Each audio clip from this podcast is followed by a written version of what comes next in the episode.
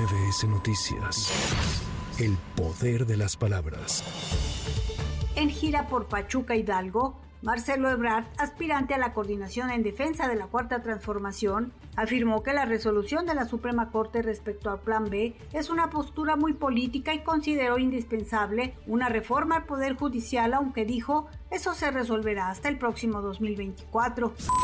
El embajador de Estados Unidos en México, Ken Salazar, destacó que las recientes acusaciones contra cuatro empresas chinas y sus ejecutivos por proveer a cárteles mexicanos de precursores químicos que serían utilizados para producir fentanilo ayudaron a salvar la vida de más de 25 millones de estadounidenses.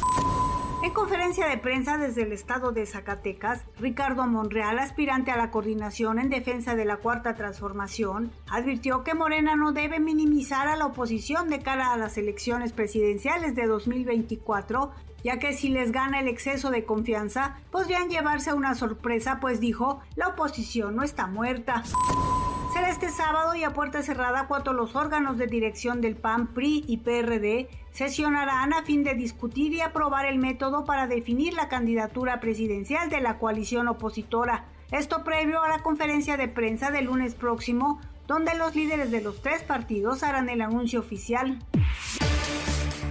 con la consigna de mejoras laborales y basificación, médicos, enfermeras y personal de salud de múltiples hospitales pertenecientes al gobierno de la Ciudad de México llevaron a cabo múltiples bloqueos en diferentes puntos. Exigen también equipo médico funcional y suficiente, insumos para todos los servicios e incremento salarial, entre otras. Para MBS Noticias, Lourdes González. MBS Noticias. El poder de las palabras.